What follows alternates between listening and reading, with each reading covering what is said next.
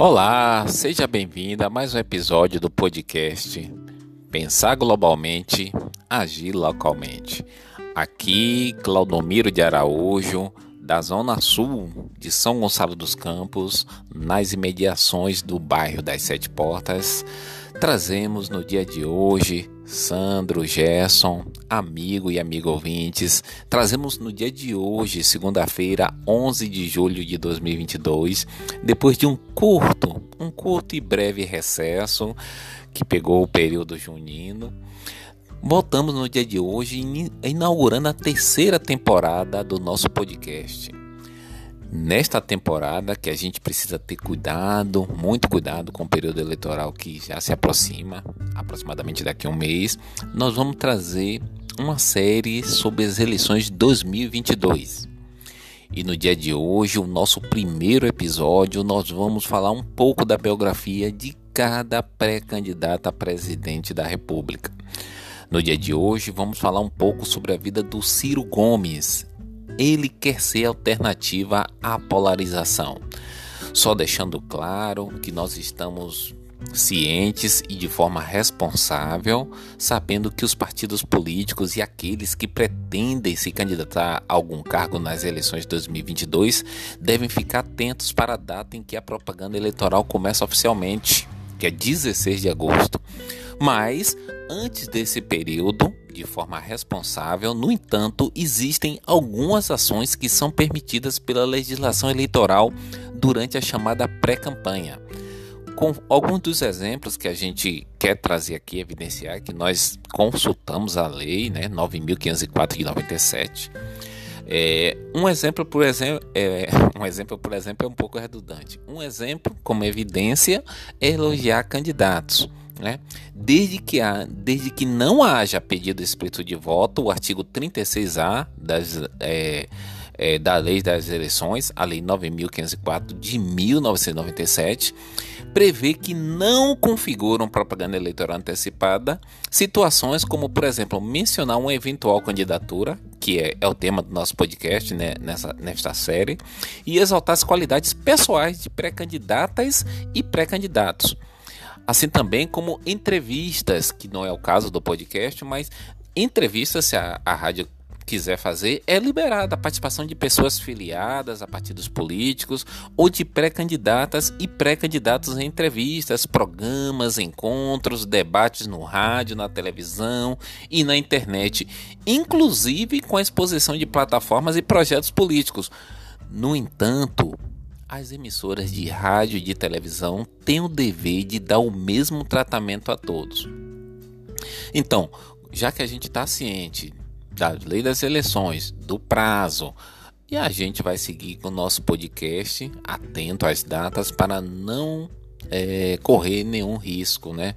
Então vamos lá, sem mais delongas. Ciro Gomes ele quer ser alternativa à polarização. Ele é filiado ao PDT, desde 2018, né? Ele se candidatou pela terceira ele se candidatou pela terceira vez ao Palácio do Planalto, pelo menos, né, foi o que aconteceu. Ele ficou em terceiro lugar com 12% dos votos. Né? Pois é, amigos e amigas, o nome dele é Ciro Ferreira Gomes.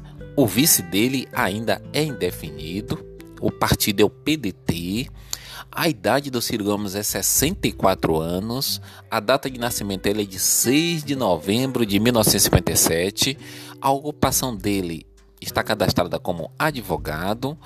Grau de instrução nível superior completo, claro. Estado civil como casado e município de nascimento, acredite. Ciro Gomes nasceu em Pindamonhangaba, São Paulo. Pois é.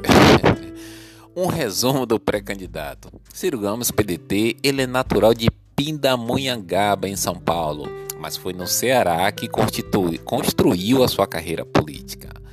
Quando ele tinha 4 anos de idade, sua família decidiu sair da cidade paulista e se mudar para Sobral, no interior cearense, terra natal do pai de Ciro. É bem comum o nordestino ir para São Paulo e depois regressar, né?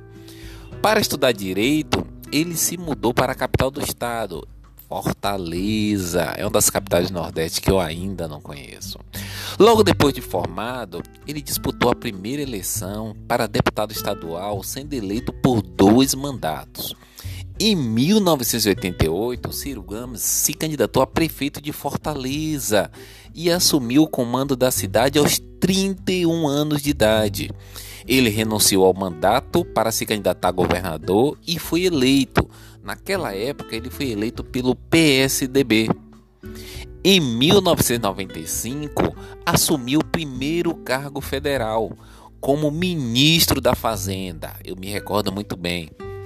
Foi durante o governo de Itamar Franco. O, é, o, período foi marcado pela consolidação do Plano Real. Na verdade, ele sucedeu né, o FHC. É, o período que Ciro Gomes foi ministro da Fazenda foi marcado pela consolidação do Plano Real, que acabou com os anos de hiperinflação no Brasil, que aparentemente está querendo voltar. Aliás, já voltou, né?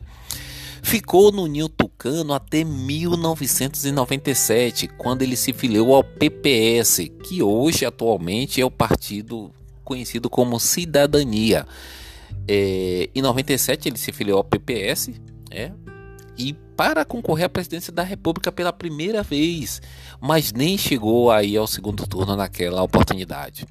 Ele disputou mais uma vez em 2002, ficando em quarto lugar, com 11% dos votos válidos.